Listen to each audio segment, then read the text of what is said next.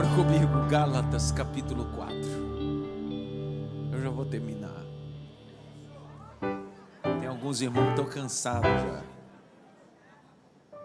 Gálatas 4, versículo de número 4.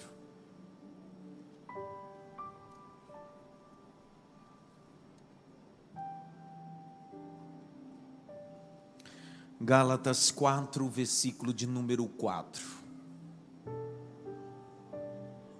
Nós vamos ler o verso 4, 5 e o verso de número 6.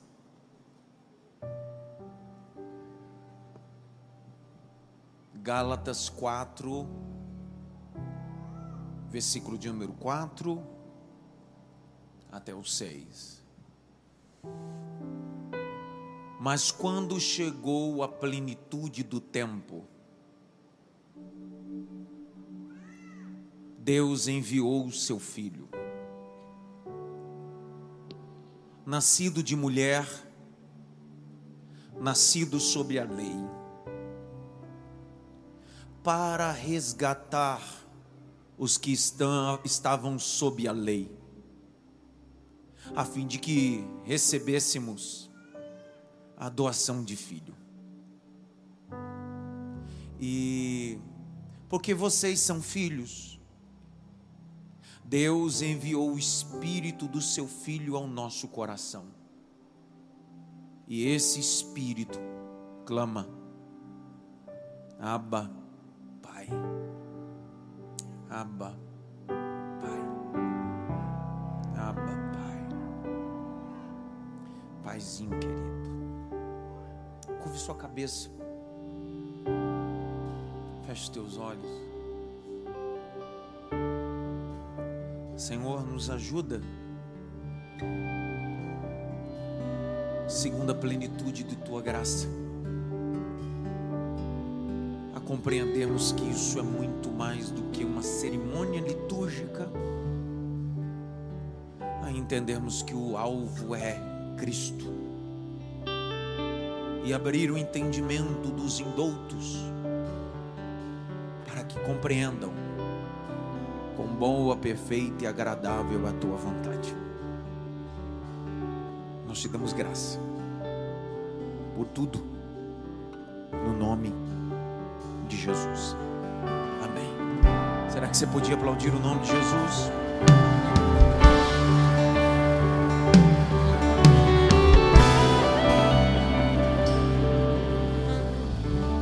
me dê um pouco da sua atenção.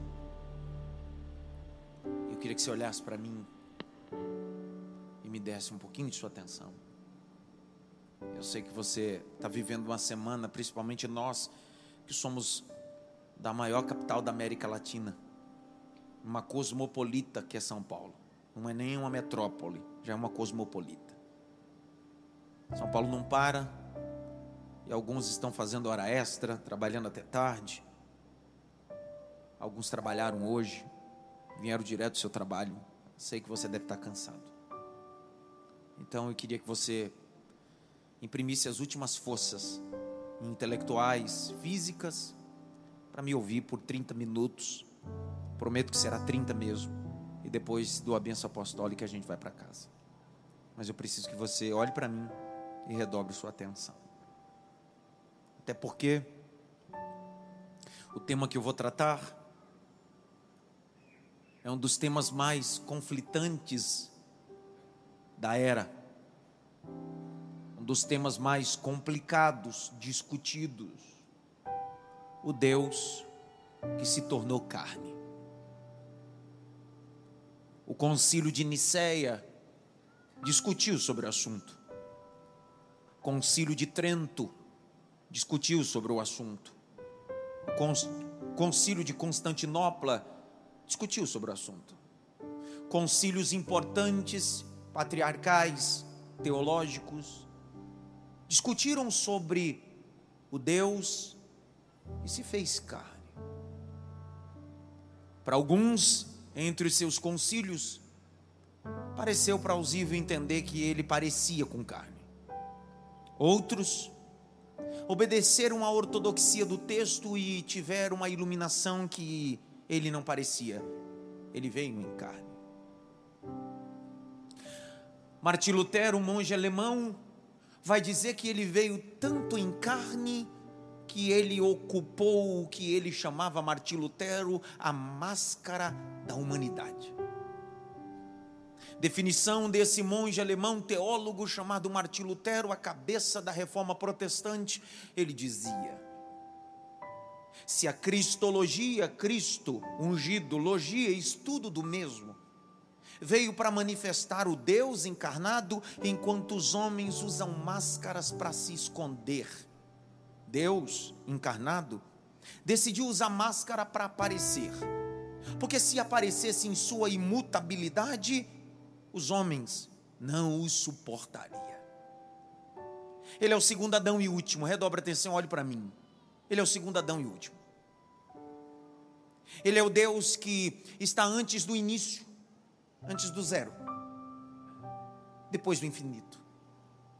Outro dia no seminário eu fiz questão de perguntar a alguns seminaristas: a eternidade tem fim? E todos eles me responderam de forma unânime: a eternidade não tem fim. É claro que estamos falando na perspectiva de humanos, só que ele está antes da eternidade.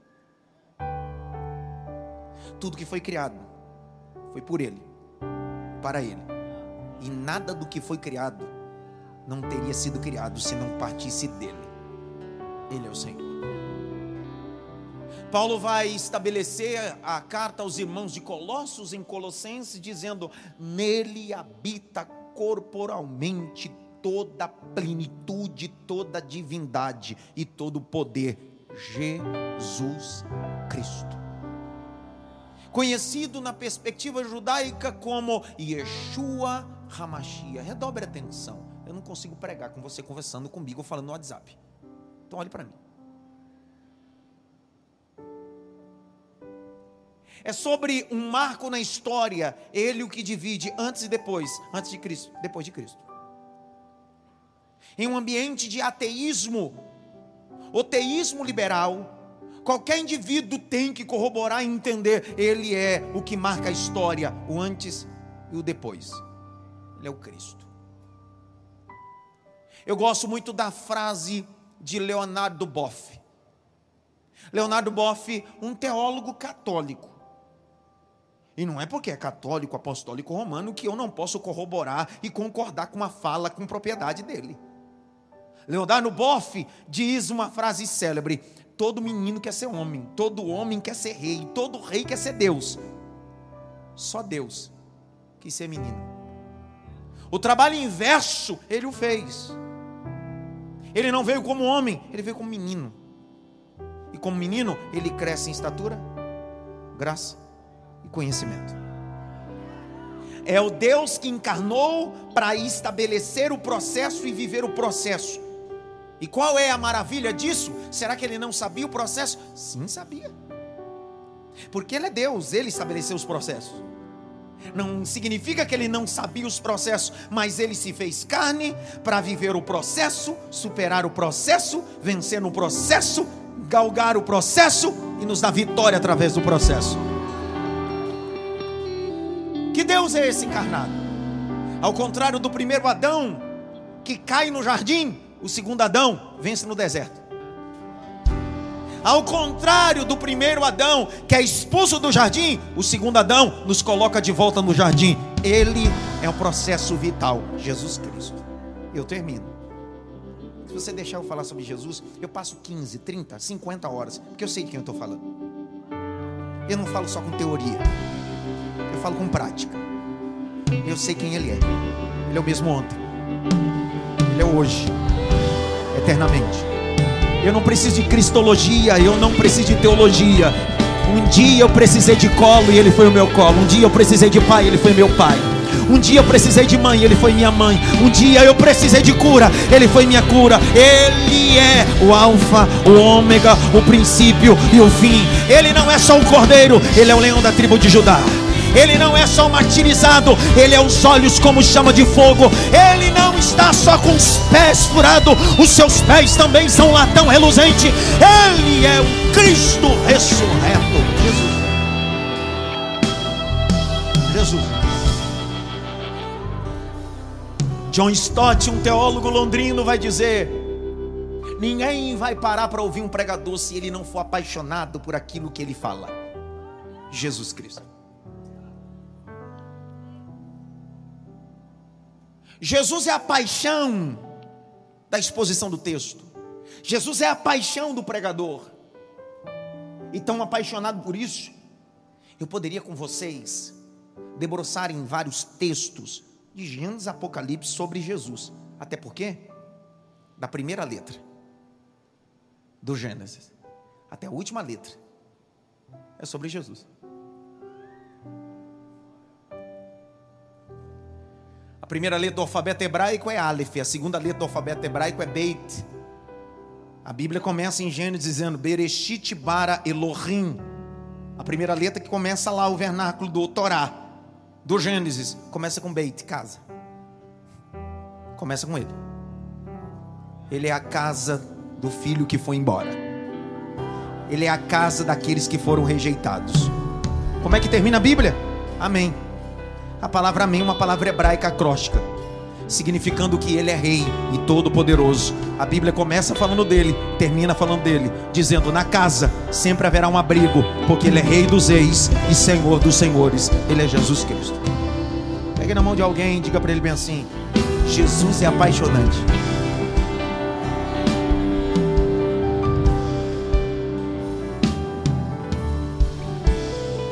Se fôssemos discutir a perspectiva do Cristo histórico, é um fato.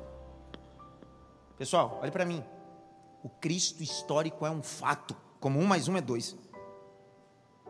O matemático Malbataan, o grande Malbataan, diz exato é exato. Um mais um é dois. E nunca vai mudar. O Cristo histórico é um fato. É tão fato que qualquer historiador, qualquer arqueólogo vai comprovar à luz da história, Cristo é um fato. É tanto fato que o maior ateu da nossa era, chamado Augusto Cury, psicopedagogo, decidiu estudar Cristo a perspectiva histórica. Encontrou. Ele disse: Cristo é de fato histórico.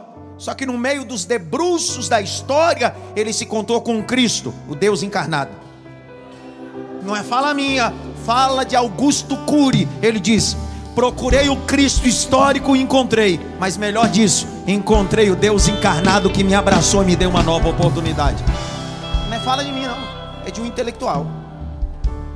Ele é o Deus histórico, ele é o Cristo histórico, mas é o Deus encarnado. Paulo decide iluminar nosso entendimento com a carta aos irmãos da Galácia do Sul, texto que eu li com vocês. Paulo é expositor e responsável de três epístolas. Essas epístolas serviam como ferramentas em EAD para assistir às igrejas, doutrinar as igrejas, alinhar as igrejas. Paulo está usando a linguagem EAD aqui. Dentro dessa perspectiva, Paulo vai estabelecer esse verso, que pode ser utilizado como a base do nosso sermão, que me resta 20 minutos, como a base do nosso sermão na plenitude dos tempos. Na plenitude dos tempos. A palavra plenitude aí significa no ápice. A palavra grega é dunamis. Existem duas palavras gregas para plenitude à luz do texto sagrado. A primeira delas é dunamis, dinamite, poder. E a segunda é exósia, todo poder. O que o texto está dizendo é: na plenitude, no poder, no ápice. Nesse tempo, enviou Deus. Põe o texto na tela para mim, por favor.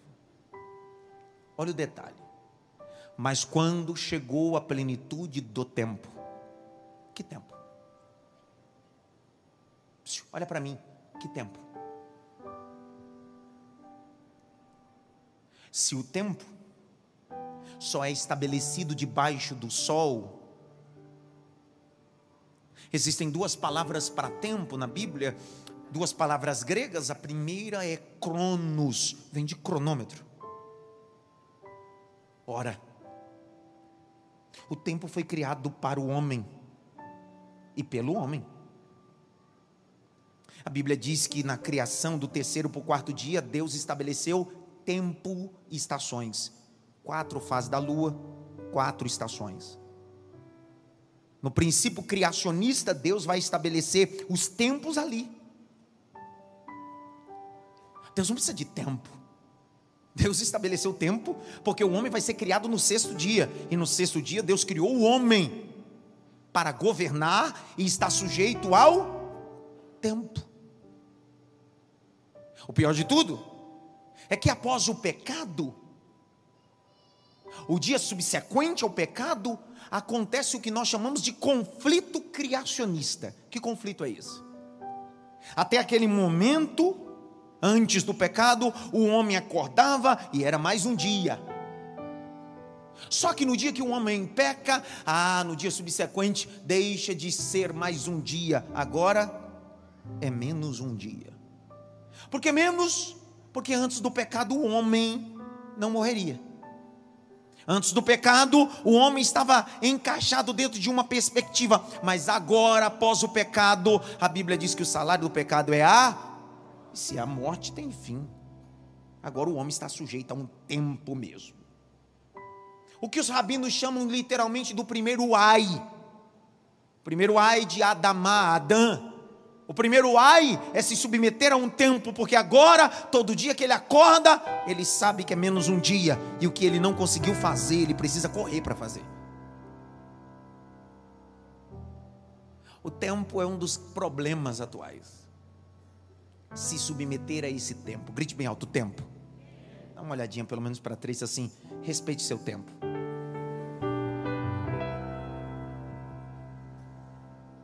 Na plenitude do tempo. Que tempo?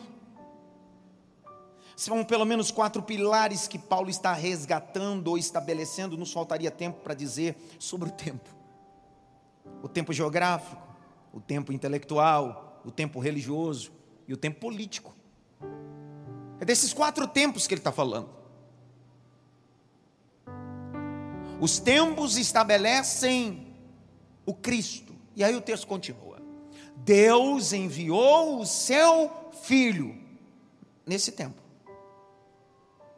Nesse tempo que é singular, que é cronos diferente do kairos, que é o tempo de Deus que está acima das nuvens. Nesse tempo de Deus não existe segundo nem milésimo. Esse tempo com, é um conflito entre o tempo de Deus e o tempo dos homens. Por quê? Porque enquanto para nós um dia é 24 horas, Ele está dizendo para mim um dia é como mil anos.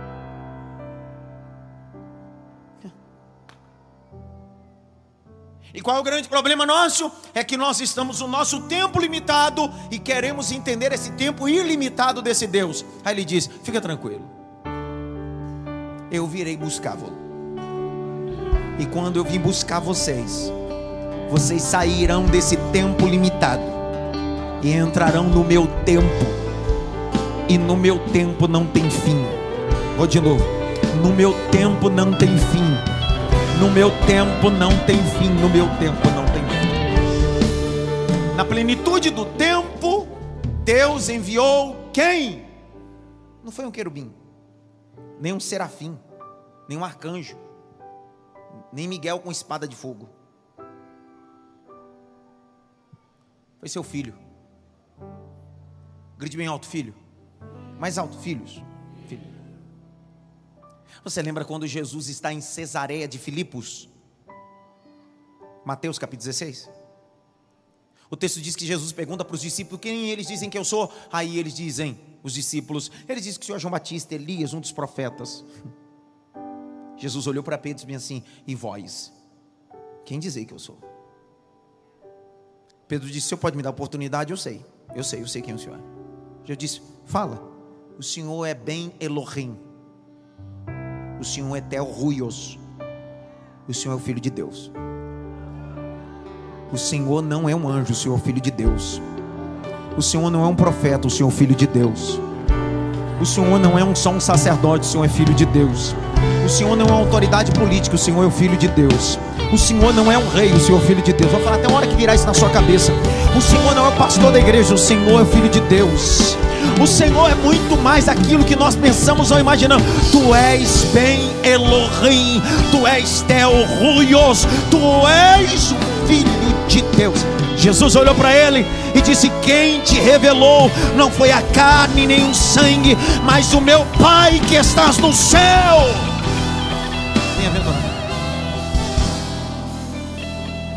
Filho, bem Elohim hebraico, Teoruios em grego. Plenitude dos tempos, ele enviou seu bem Elohim. Nascido de mulher. Olha para cá. Nascido do quê? De mulher. Nascido de mulher. Jesus é o único da semente da mulher. Olhe para mim aqui nos meus olhos. Jesus é o único que é da semente da. Isso é uma promessa, o que nós chamamos de prelúdio da cristologia. O texto do Gênesis capítulo 3, em meio ao caos do homem, da caída do homem, o pai decide abrir a boca. E olha o que o pai diz: Serpente, fica ligada. Porque você não tem todo o poder, você não é onipresente, mas eu sou. Você não sabe o que vai acontecer amanhã, mas eu já sei. E como eu já estou no amanhã, estou dizendo: a semente da mulher vai esmagar a tua cabeça. Vou de novo.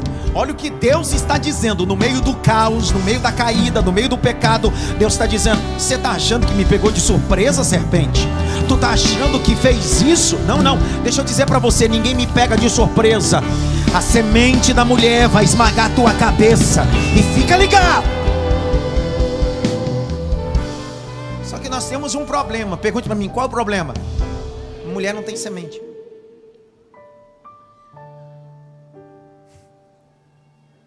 Então Deus errou. Outro dia eu falo desse erro de Deus. Tá? Todo mundo quer saber o erro dos outros, até de Deus. Deus nunca errou, meu irmão. Olha para mim. Ali é um trocadilho. A mulher não tem semente, a mulher é recebedora de semente. A mulher é a terra, fértil, útero. A semente vem do homem, sêmen, a palavra seme vem do latim vida. A semente vem do homem para, para a mulher. Só que Deus decide dizer da semente da mulher. Deu um nó na cabeça, deu ou não deu? Deu ou não deu? Presta atenção. Se não der glória agora, desça aí e pega no seu cabelo. Todos nós aqui somos semente de homem. Todos nós. O homem deposita semente no útero, espermatozoide. E olha você aí, bonitinho. Nem todo mundo, mas está aí. Vou ser sincero. Nem todo mundo é bonito, mas é salvo pela pessoa bendita de Jesus. Presta atenção. Todos nós somos filhos do homem, ou semente de um homem. Jesus foi o único que não foi semente de homem. Foi semente da mulher. Mas como ser semente da mulher? Se a mulher não tem semente? Quando um rurículo, um agricultor, pega a semente, não adianta ele pegar a semente e ficar com a semente na mão. Ela não vai brotar nem germinar na mão dele. Ele precisa de uma terra fértil. Então o que ele faz? Planta. Esse é o processo do coito fisiológico entre um casal para que uma criança nasça. Sim ou não? Deus poderia dizer bem assim: da semente do homem vai esmagar tua, tua, tua cabeça. É óbvio. Só que ele disse: é da semente da mulher. Só que a mulher não tem semente, ela é a terra. Aparece na história uma moça. Ela está se preparando para casar. Ela tem um compromisso com o José, que é da tribo de Judá. De repente, um anjo aparece na casa dela a terra dela está pronta para receber uma semente da terra. Só que o céu disse: a semente que você vai receber não é da terra. Semente que você vai receber é do céu. O anjo Gabriel entra na casa dela e diz: Agraciada mulher entre todas, tu vais gerar um que será chamado Emanuel, Deus conosco. Aí buga o cérebro dela e ela diz: Como é que eu posso gerar? Se eu não tenho semente, eu sou terra, e para que eu possa gerar, eu preciso ter uma semente. Se eu nunca tive nenhum ato sexual com nenhum homem, aí o Gabriel olha para ela e diz assim: Fica tranquila, a semente que vai vir, vai vir do Espírito Santo de Deus. Deus vai plantar uma semente em você.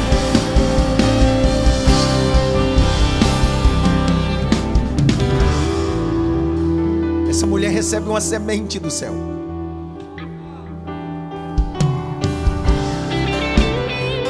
Essa mulher recebe uma semente do céu que é Natal. Natal é Deus dizendo: tem uma semente do céu para o seu coração.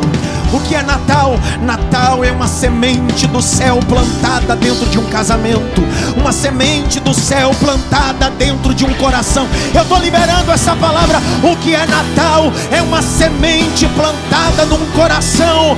O Jesus Cristo que cresce, muda.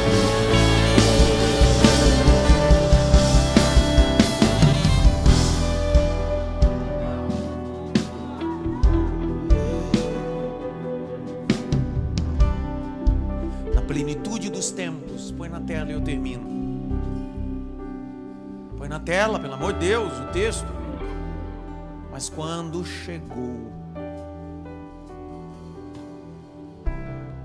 a plenitude do tempo,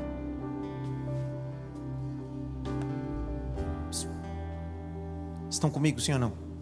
Não, vamos lá, vocês estão comigo, sim ou não? Quando chegou a plenitude do tempo, grite bem alto: plenitude do tempo. Mais alto, plenitude do tempo.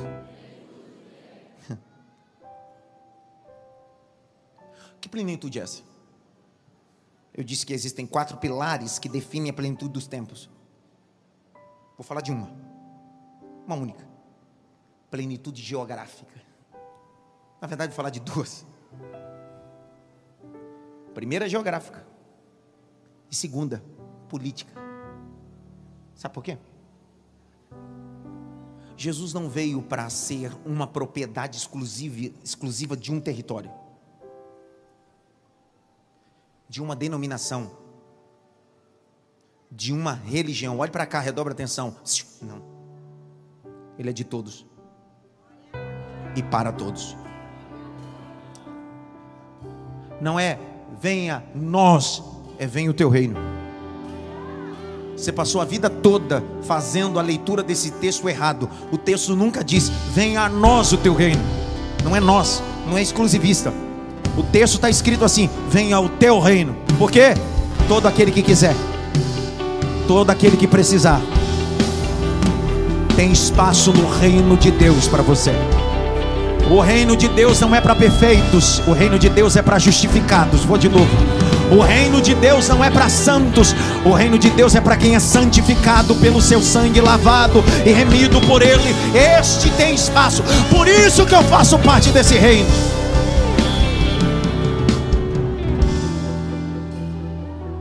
Mas quando chegou a plenitude do tempo, que tempo? Olhe para cá. Ele não veio para ser adorado, reconhecido por um grupo, um grupinho, sabe aquele grupinho de pessoas em uma cercania? Nada disso. Olhe para cá. Não é sobre isso. É muito mais do que isso. Se a mensagem que eu prego alcança só esse grupo, isso não é mensagem de Cristo. Isso é uma seita. Porque uma seita só alcança um grupo. O evangelho alcança todos toda língua, tribo e nação. Esse é o poder do Evangelho. Olhe para cá. Se a gente for analisar na plenitude do tempo, na, na perspectiva geográfica, nós vamos se chocar. Primeiro, por quê? Se Jesus viesse na época da República Romana, ele seria só um Cristo de um grupo. Depois de 200 anos, que Roma era república fracassada, se torna império. meados do ano 24 para 27 antes de Cristo, se estabelece o primeiro império, o primeiro imperador de Roma, César Augusto. Um império se estabeleceu, deixou de ser república fracassada e se tornou império no conceito antigo romano. O imperador estabeleceu suas estacas, suas alianças, seu domínio. E foi tão fecundo nisso, César Augusto, que ele estabeleceu o que nós chamamos historicamente da Pax Romana, a paz. Aonde tinha Roma, tinha paz. Lembre-se que antes de Roma, o grande expoente, o grande dominador, eram os gregos. O mundo helenista dominou o mundo. E os gregos estabeleceram a inteligência e a filosofia a partir de Aristóteles, Sócrates, Platão, Grécia Antiga, Atenas, o berço da filosofia, mas principalmente através de Alexandre o Grande, 300 anos antes de Cristo. Só que César Augusto é o primeiro imperador, estabelece a paz, já com a ajuda de Alexandre o Grande, que já tinha estabelecido uma única língua, chamado de grego koiné. Os helenistas, os gregos, estabeleceram uma única língua. O que, que os gregos acreditavam? Se eu tenho que dominar alguém, eu domino alguém, eu preciso dominar a partir da língua. Xenolália, dialetos do grego. Já existia uma única língua universal, ainda que respeitasse localmente o seu idioma de cada um, mas se alguém quisesse se comunicar, uma língua só já se comunicava em todo o mundo 300 anos antes de Cristo. A língua está preparada.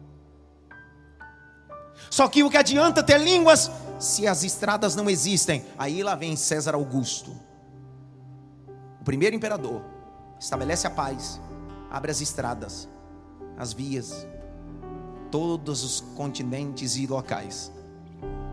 Quando a Bíblia diz e veio a plenitude dos tempos, está querendo dizer bem assim: tem uma língua só, as estradas estão prontas, as avenidas estão prontas. Entenderam nada?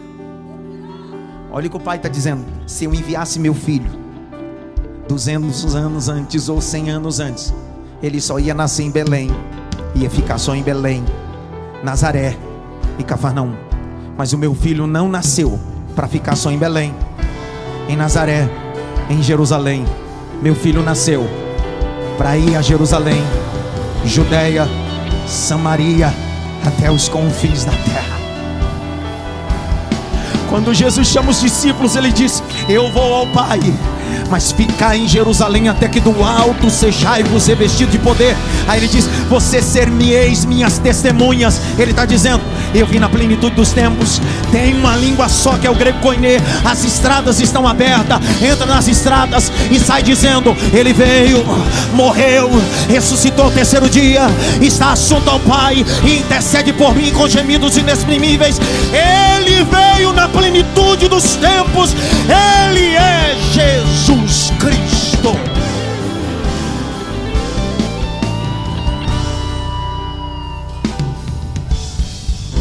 Daí você entende esse versículo, esse versículo agora fica claro para nós quando você abre o texto aqui.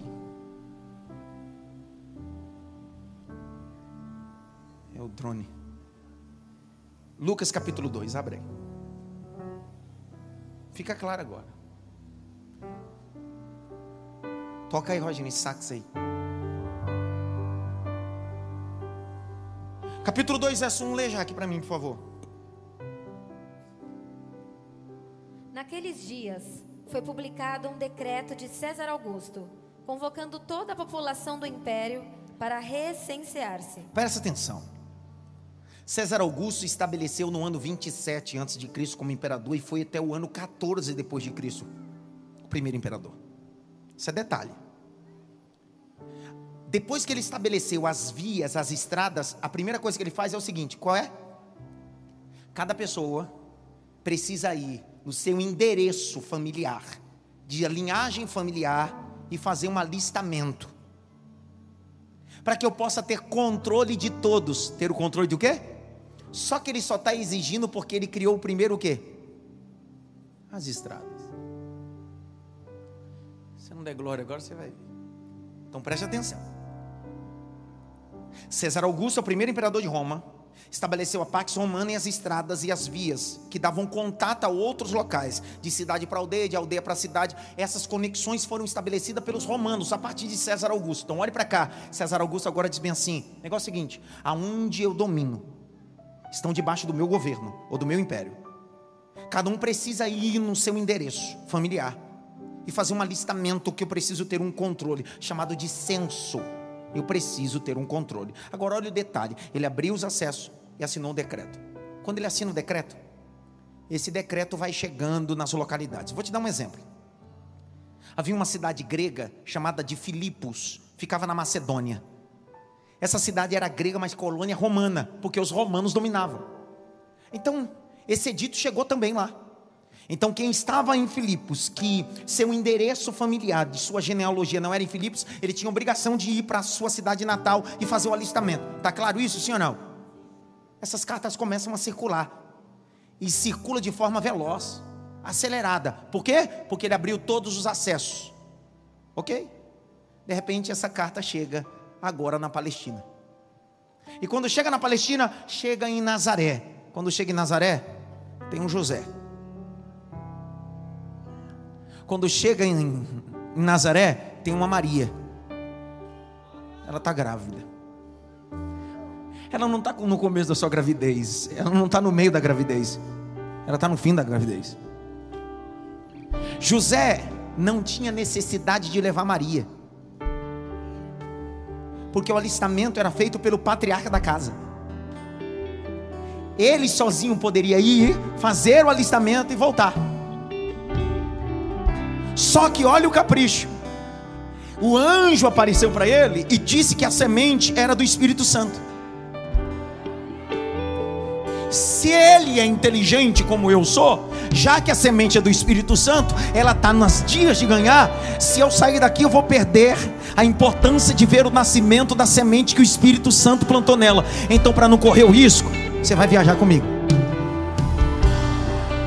para correr o risco, você vai viajar comigo. E eu imagino Maria dizendo bem assim: Meu bem, meu pé está inchado, estou retendo líquido, estou com dor na coluna. José, quem sabe, diz assim: Meu amor, eu sei que eu não tenho carro, eu sei que eu não tenho helicóptero, eu sei, meu amor, nem dromedário eu tenho, eu tenho um jumentinho, eu tenho um jegue, eu tenho um burro, nós vamos ter que caminhar. São 120 quilômetros de Nazaré para Belém. E ela diz: Vai doer muito, não tem problema. Vai doer, mas eu quero ver o nascimento. Vai doer, mas eu quero ver o nascimento. Vai doer, mas eu quero ver o nascimento. Eu não perco o nascimento por nada.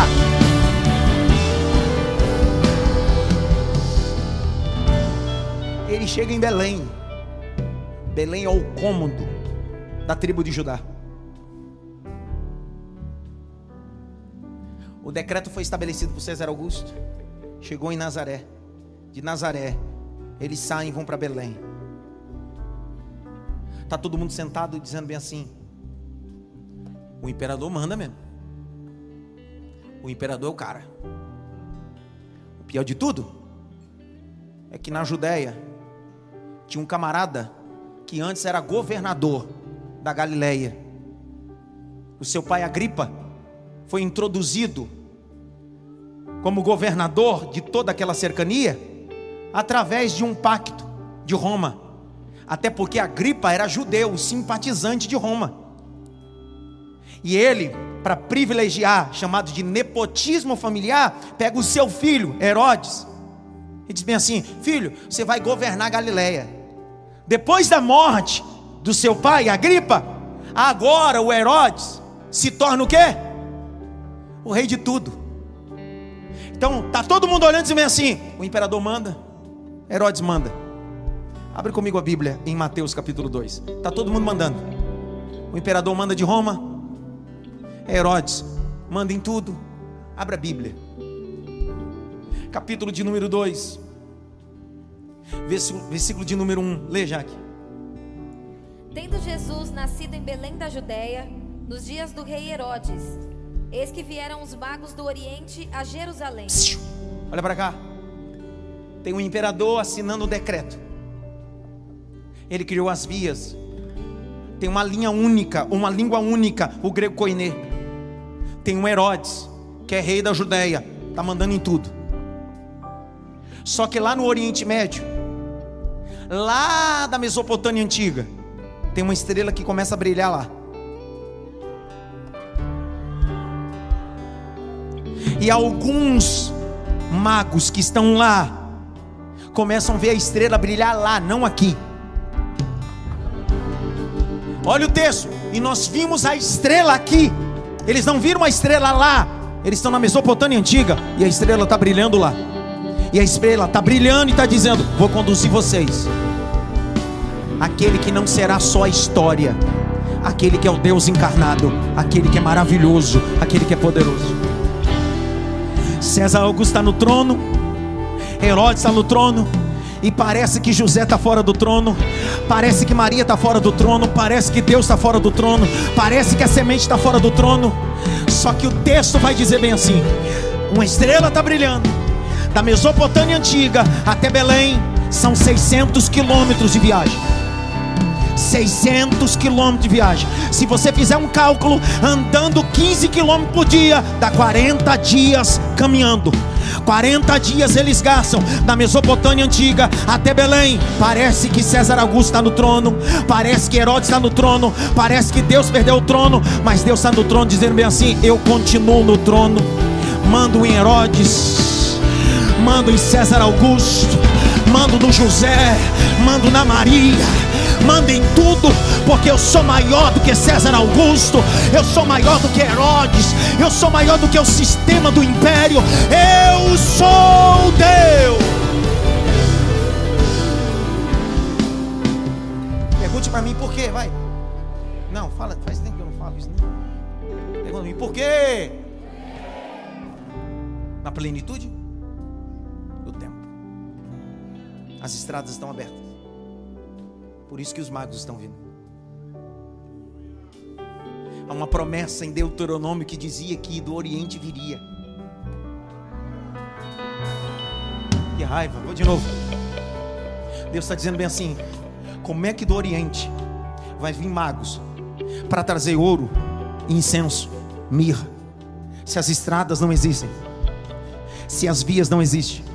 Quando César Augusto estava abrindo os acessos, ele está dizendo: Vou conquistar o mundo. E Deus no trono dizendo: Bobinho esse menino. Ele acha que vai conquistar o mundo. Todo grande imperador conquistou o mundo por um período. O grande conquistador chamado Alexandre o Grande conquistou o mundo por um período.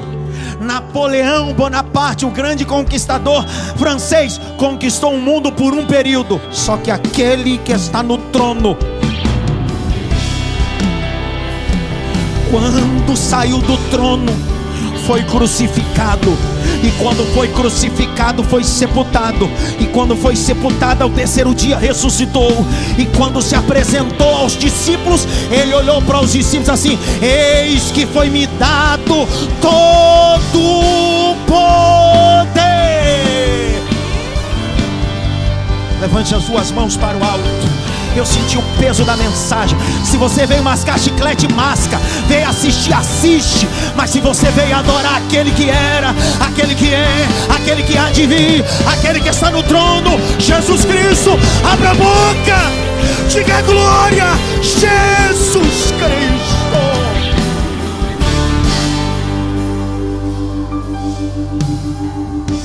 Na plenitude do tempo é na plenitude dos tempos, não está em plural, é singular, na plenitude do tempo. As estradas estão abertas, uma única língua, os magos estão vindo. Tem ouro, tem incenso, tem mirra, o que nós chamamos em latim de tríplice munos, tríplice ministério. Ouro, rei dos reis. Incenso, sacerdote por excelência. Mirra, profeta e afligido das nações. César Augusto está escrevendo um edito. Herodes é rei na Palestina, na Judéia. Parece que tudo está acontecendo por acaso, mas tudo tem um propósito. Agora olhe para cá, eu termino a mensagem para você entender quando os magos caminharam 600 quilômetros, uma viagem de 40 dias pelo menos. antes de chegar aonde estava o menino. É jurisdição de Herodes. Eles estão vindo da Mesopotâmia, atravessar a fronteira. Eles não podem ir para o seu destino sem antes passar no castelo de Herodes. É jurisdição romana. Herodes é o rei dali. Se eles não passam por ali, eles correm o risco de ser mortos. Porque é outra cercania, o território. Então eles passam para receber permissão e para entregar informação. Agora olha o capítulo 2 de Mateus. Leia aqui. Um a seguir. Tendo Jesus nascido em Belém da Judéia, nos dias do rei Herodes, eis que vieram uns magos do Oriente a Jerusalém e perguntavam: Onde está o recém-nascido rei dos judeus? Porque vimos a sua estrela no Oriente. Eles viram a estrela onde? Lá. De lá. Eles viram. Olhe para mim, por favor, com muita tranquilidade e calma, eu vou dizer isso. Tem gente a 600 quilômetros que está vendo a estrela, e tem gente que está debaixo da estrela e não consegue ver.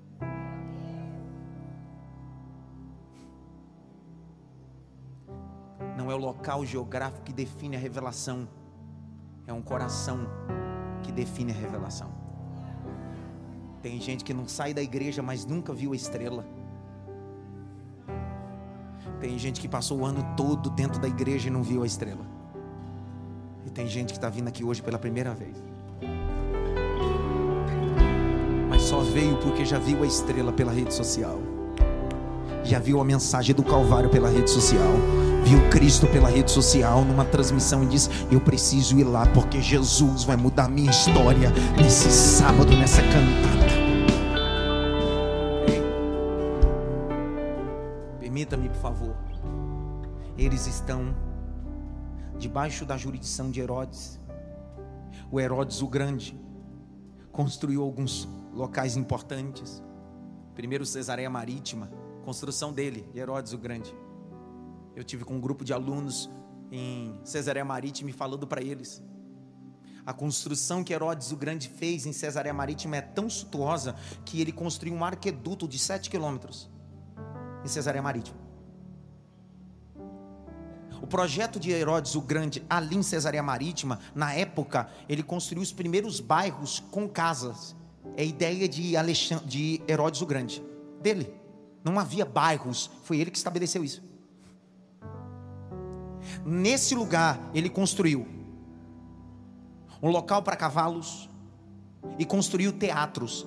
E o primeiro templo construído lá. Não só isso. Herodes o Grande, em 46 anos, reformou e ampliou o grande templo de Jerusalém. Era um tão suntuoso que o próprio texto de João capítulo 2, Jesus fala sobre o templo, não que ia derrubar, mas Jesus disse: derribai. Eles entenderam que Jesus ia derrubar. Derribai esse templo. E Jesus disse: e em três dias levanta um novo. Aí eles dizem assim: Como podes, queres tu derrubar? Jesus não disse que ia derrubar, Jesus disse: Derribai. Jesus nunca disse que ia derrubar. Mas se sentiram tão ofendidos, porque eles diziam assim: Esse templo foi ampliado em 46 anos. Por quem? Herodes o Grande. Os historiadores dizem que as pedras que Herodes o Grande estabeleceu a ampliação do grande templo de Jerusalém foram tão polidos e vieram de Roma que chegaram no local portuário chamado Cesareia Marítima e transportado a Jerusalém, que entre 4 a 7 quilômetros de distância o sol batia e viu o brilho do templo de Jerusalém. Pior de tudo, ele construiu a fortaleza de Massada, que ficava no deserto da Judéia. Esse camarada era monstruoso. Só que de repente os magos vão passar no castelo dele e vai dizer bem assim: nasceu alguém para ameaçar teu trono. Vou de novo. Nasceu alguém para ameaçar teu trono. Vou de novo. Nasceu alguém para ameaçar o teu trono. Lê de novo agora, Jaqueline, para você entender o texto agora. Por que, que eles dizem isso e por que, que Herodes quer matar o menino? Vai, Jaque. Verso 1, 2 e 3. Vai, vai. Tendo Jesus nascido em Belém da Judéia, Vai. nos dias do rei Herodes, eis que vieram os magos do Oriente a Jerusalém E passaram lá e falaram o quê?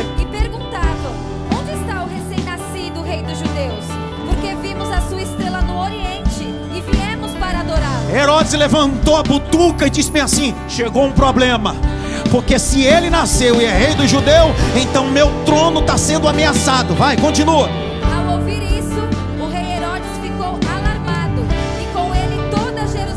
Olha para mim, Jesus não veio para sentar no trono de Herodes. Jesus não veio para sentar-se no trono de César Augusto imperador. A Bíblia diz em Apocalipse que o seu trono é feito de fogo, existem diademas. Ele veio estabelecer o seu próprio trono. Ele não veio brigar por trono nenhum. Aí Herodes se sente tão ameaçado. Herodes se sente tão ameaçado. Olha a continuação do texto, lê. Então Herodes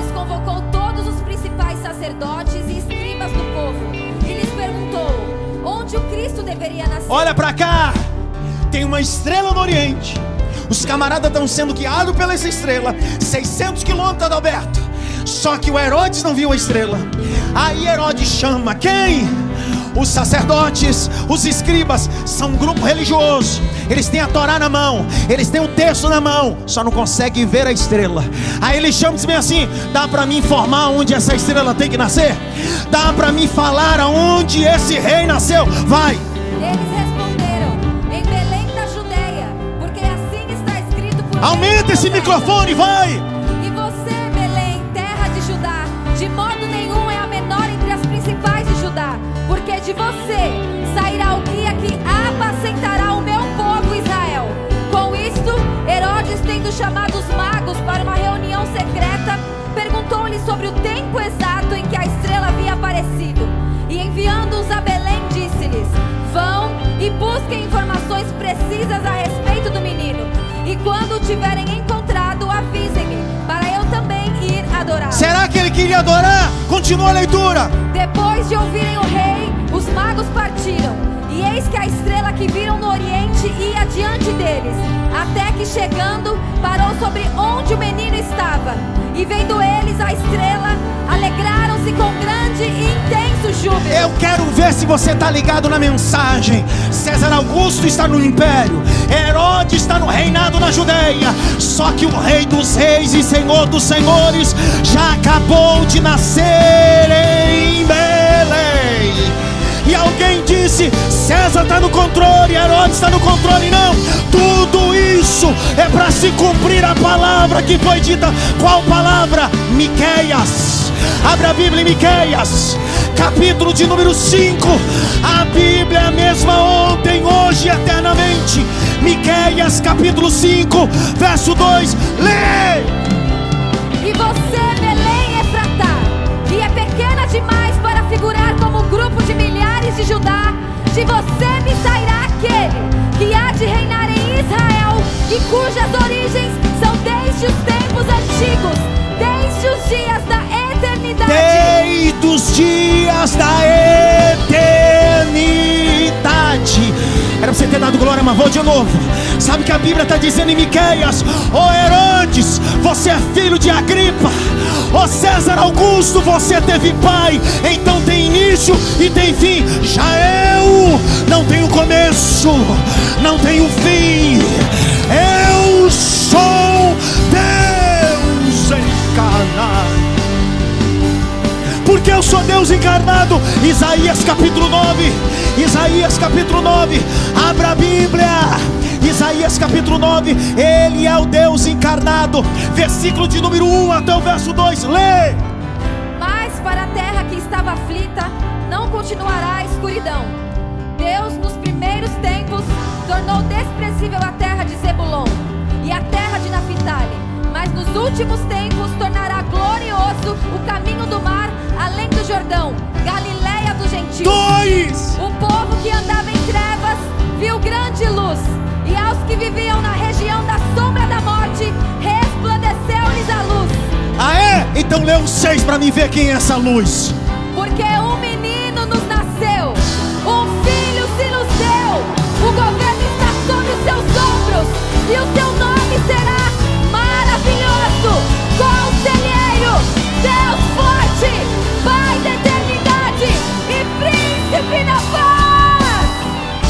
Levante as duas mãos para o alto. Ele é o Deus encarnado, Jesus Cristo. Canta, deixou?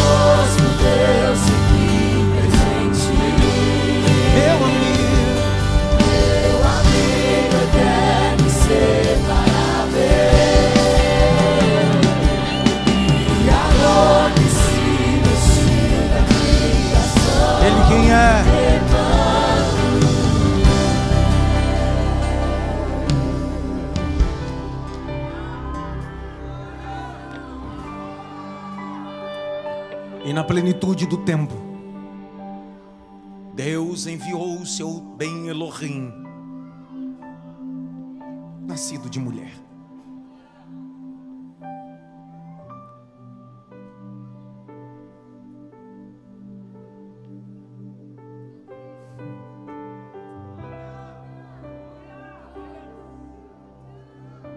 Os magos voltam não voltam mais pelo mesmo caminho, não passam pelo castelo de Herodes. Herodes estabelece uma matança geral de crianças de 0 a 2 anos.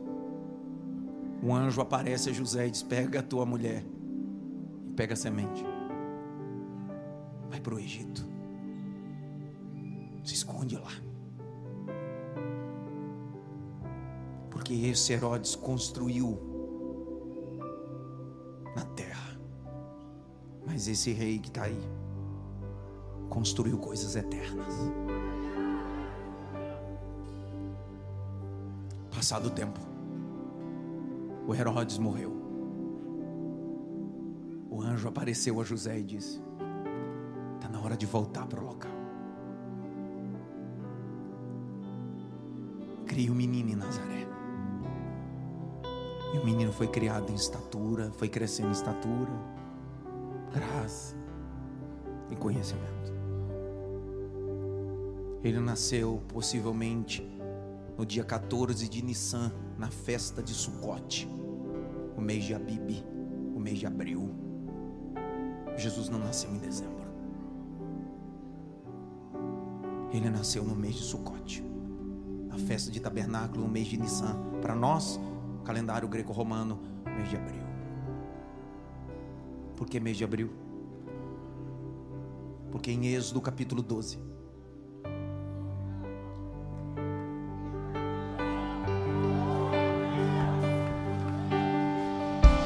Deus diz ao povo antes deles saírem do Egito: celebrem para mim uma Páscoa. E esse mês vos será o princípio de todos os meses.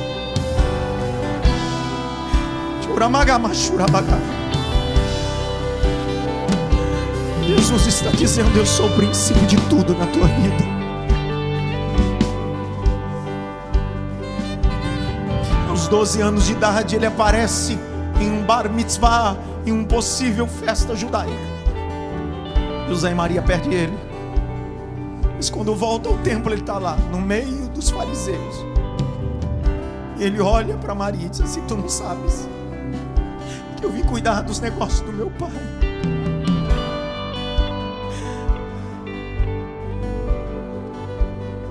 Ele aparece pela terceira vez aos 30 anos de idade. Tem um maluco, filho do sacerdote Zacarias, filho de uma mulher chamada Isabel, que quando sua mãe estava grávida dele de seis meses, a prima foi visitar, chamado Maria, e tinha um outro dentro. Eles nunca tinham se visto pessoalmente, mas o Espírito Santo envolveu eles debaixo de um propósito. Ele está num deserto, batizando o povo. A mensagem dele é de arrependimento. E ele disse: Arrependei-vos, porque é chegado o reino de Deus. Não é o império de César Augusto, nem o reinado de Herodes mais. Quando João Batista está batizando no Jordão, ele levanta a cabeça, João capítulo 1. Ele olha para aquele homem vindo. Ele diz: Não acredito que é ele. Eu não acredito que aquele que Isaías disse 700 anos antes. Eu não acredito que é o Emanuel. Eu não acredito que é o maravilhoso. Eu não acredito que é o conselheiro, oh Deus forte. Ele olha e grita: Eis o Cordeiro de Deus, que tira o pecado da humanidade. Ei, Cordeiro de Deus. Eu não sou digno de desatar as alpacas dos pés. Eu sou a voz do que clama do deserto.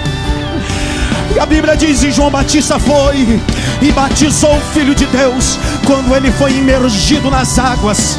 E ele submergiu das águas.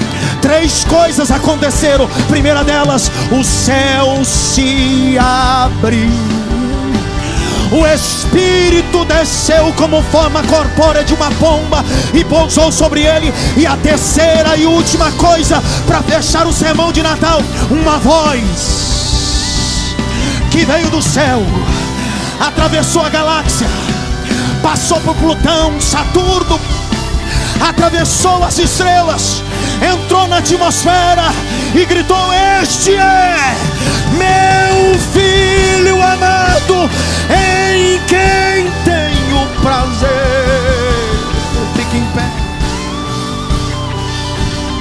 Eu nasci para pregar o Evangelho. Fique em pé. Eu nasci para anunciar o reino de Deus. Eu nasci para expor a Jesus Cristo. Canta!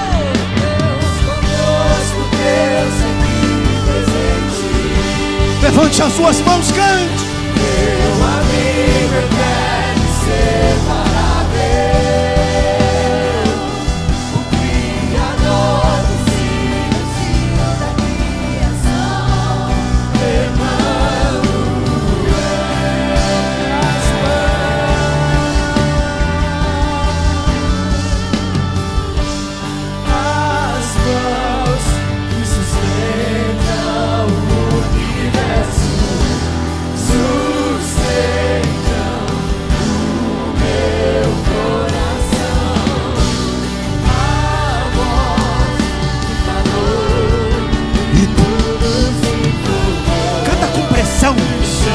Boca para cantar. Vai.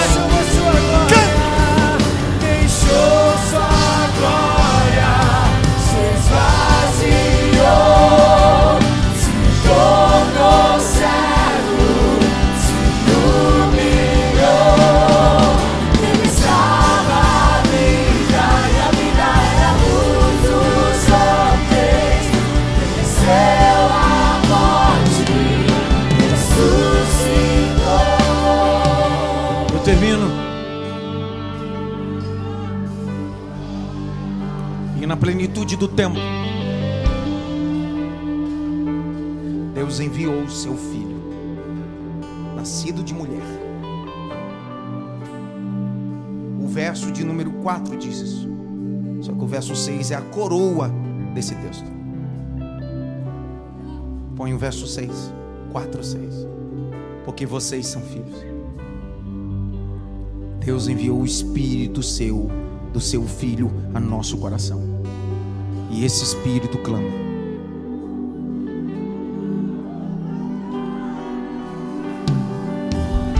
Abba, Pai.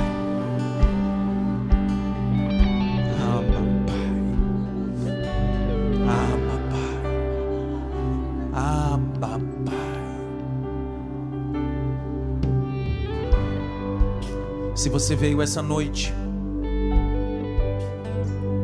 e precisa se reconciliar. Jesus não nasceu em dezembro, nem em 25 de dezembro. Ele quer nascer hoje, dia 23, na sua vida. Ele quer nascer hoje. Você não precisa que ele nasça dia 25, ele quer nascer hoje.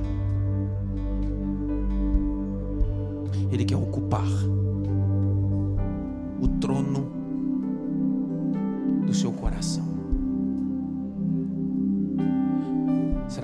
Será que tem alguém essa noite que queira se reconciliar ou aceitar Jesus? Levante sua mão onde você está. Será que tem alguém? Tem um rapazinho ali. Se tem mais alguém, vai sair do seu lugar. Vem até a frente, eu queria orar por você. Vem, vem, vem, vem. Vem que o céu está te chamando. Vem que o céu está te chamando. Vem. Vem, vem, vem. Há um grupo de crianças vindo aqui na frente, era para você ter celebrado. É muito mais do que presente. É muito mais do que presente físico. A igreja apresenta Jesus Cristo a uma geração de um recomeço. Vem! Jesus te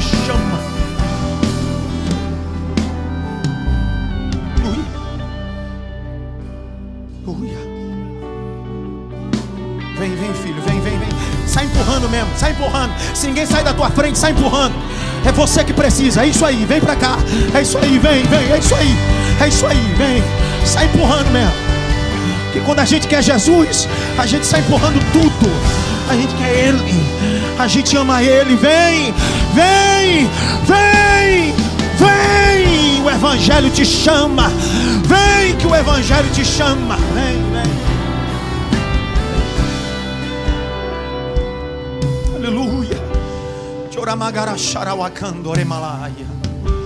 Eleri que eu fargo managaia.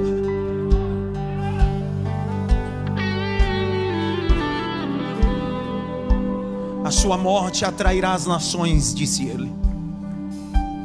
A sua morte atrairá todas as nações, disse ele. E atraiu mesmo.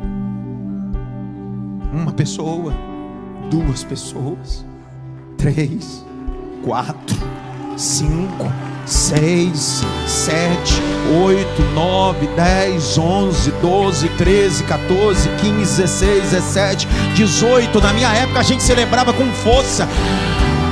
Assobia, bate palma, balança a cabeça, pula, celebra, porque o diabo perdeu e o sangue de Jesus venceu mais uma vez. Deixou, canta, vai.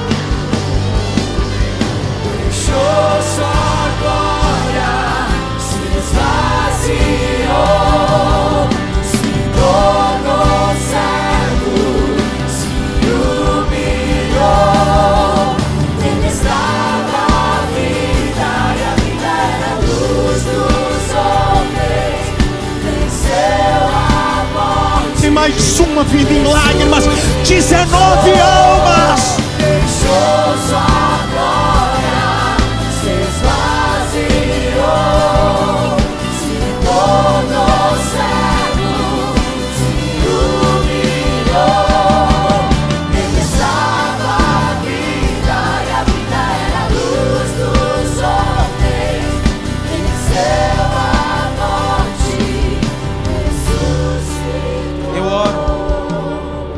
19 almas para Jesus.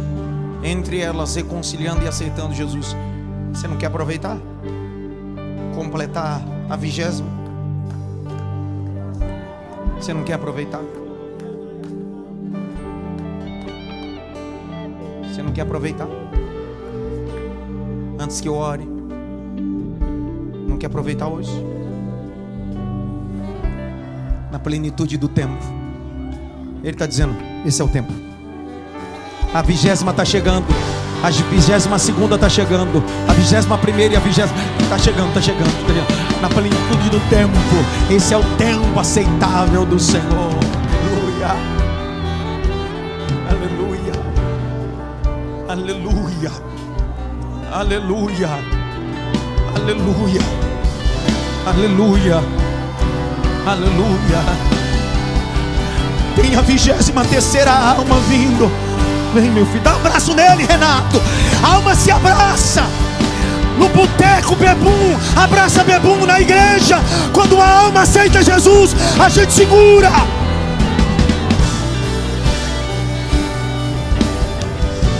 Já viu dois bebos no boteco? Por que, que tem gente que demora a sair do boteco? Porque um bebo segura do outro. Na igreja a gente precisa segurar a alma e dizer: "Vai, teu lugar aqui, cara. Teu lugar é no altar, cara. Ah, dá licença. Canta aí também, vai.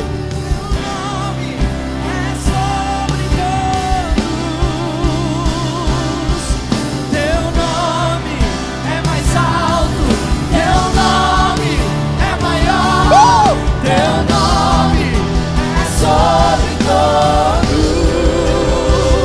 Tem mais uma chegando, é isso aí mesmo? É isso, minha filha? Rebeca, pega ela. Tem mais uma alma chegando no altar. Uh! Ô, camarada. Aumenta esse microfone aqui, ô soroplasta. é mais alto, teu nome é maior, teu nome é sobre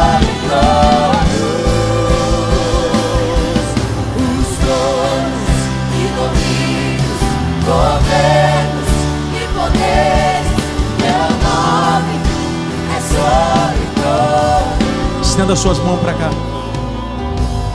Tem mais uma chegando ali, venha. Canta de novo, abra a boca para cantar. Vem.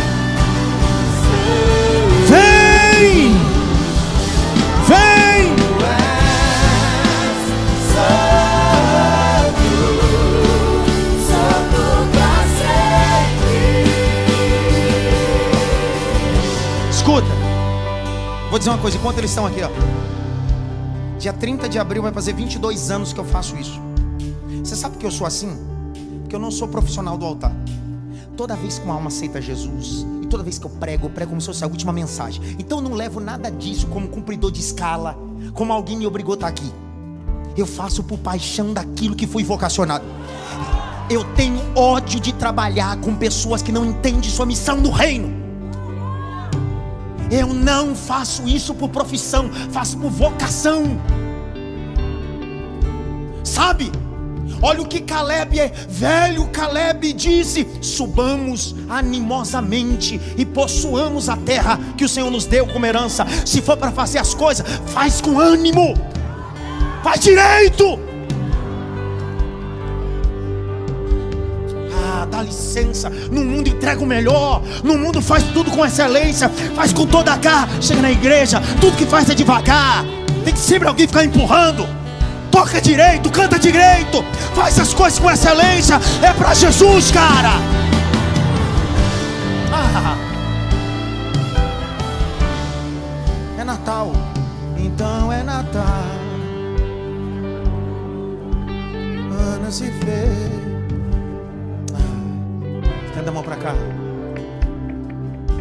Pai, no nome de Jesus, nós te damos graça. Te bendizemos porque o Senhor é bom. Te glorificamos porque o Senhor é maravilhoso. Tudo isso foi preparado para glorificar o teu nome e apresentar a, a tua palavra a esses que precisavam se reconciliar, entregar suas vidas a ação que essa igreja fez para uma ação de Natal para 61 crianças foi muito mais do que presentes físicos, foi apresentá-los Jesus Cristo, aquele que dá um futuro melhor. Aquele que vos dará o poder de suportar traumas, poder de suportar coisas, Ele é Jesus Cristo, vosso Pai, Ele é vossa mãe, Ele é o vosso Senhor. Eu vos abençoo digo que a bênção que está sobre a minha cabeça, a misericórdia que Deus me alcançou, alcança vocês na graça e no poder do Espírito Santo de Deus. Será que a gente pode fazer barulho decentemente aqui ou não? Canta! Canta! Vai!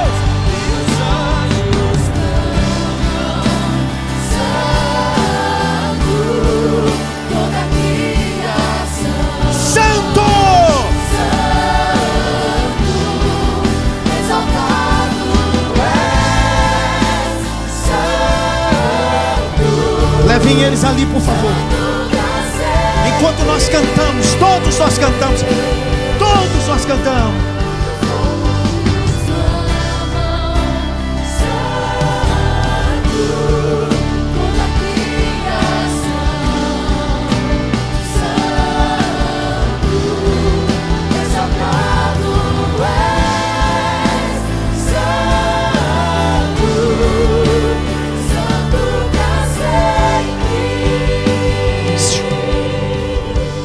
Encerrei este ano com mais de 170 agendas externas cumpridas no ano de 2023. Quase delas 60 viagens de avião, às vezes dormindo dentro de aeronave, dormindo em aeroporto. Nunca assumi esse púlpito. mesmo virado 24 horas, 40 horas, 48 horas, entregando menos do que Deus merece. Nunca. A coisa mais honrosa de um homem de Deus, uma mulher de Deus, é morrer no exercício do seu ministério. E se algum dia Deus quiser me levar, que me tire em cima do altar, é aquilo que eu mais amo fazer. É a melhor coisa que Deus faz. Então me escute como pastor, abrindo uma dentro no escute de Natal. Se for para ser pai, faz com toda a força. For para ser mãe, faz com toda a força. For sonoplastia, faz com toda a força. Não baixa a intensidade, é do começo ao fim. Sede firmes e constantes e sempre abundantes. É a base do apóstolo Paulo. Firmes, constante, sempre abundante. A gente não pode perder o ritmo de entregar o nosso melhor, nem ao próximo, nem a Deus. Feliz Natal. Um próximo ano novo. Que Deus guarde sua casa. Que Deus guarde seu coração. Eu te espero, você que não vai viajar esse final de ano. Terça-feira agora. Conselhos do céu. Conselhos do céu. Se você não gosta de ouvir verdade, não liga na live e nem vem nesse culto. Fica na tua casa. Agora, se tu gosta de ouvir verdades bíblicas, traz papel, caneta, porque a boca de Deus vai se abrir através da palavra. Eu te espero aqui terça-feira. Domingo, como a Tati já disse, em um único horário, que hora? 21 horas. Culto da virada. Culto da família com culto da virada. Vai ser replepleu do canaçubra do revaciar. Pastor, o que é isso? Vem, você vai ver. Vai ver o mistério muito forte. Quantas pessoas foi para Jesus hoje? Nem sei mais. As contas. Ó, você que trouxe os presentes para a nossa ação da coinonia acabando, vai lá na Cidade Kids. Entrega lá. Ah, toda assistência social está lá. As crianças vão estar tá lá. Ok? Então você entrega as crianças nessa noite. Ok? Levante as duas mãos. Que a graça do nosso Senhor e Salvador Jesus Cristo, o grande amor de Deus Pai, a consolação e a união do Espírito Santo, seja com todos, não só agora, mas para todos sempre. Quantos podem dizer amém? Deus te abençoe.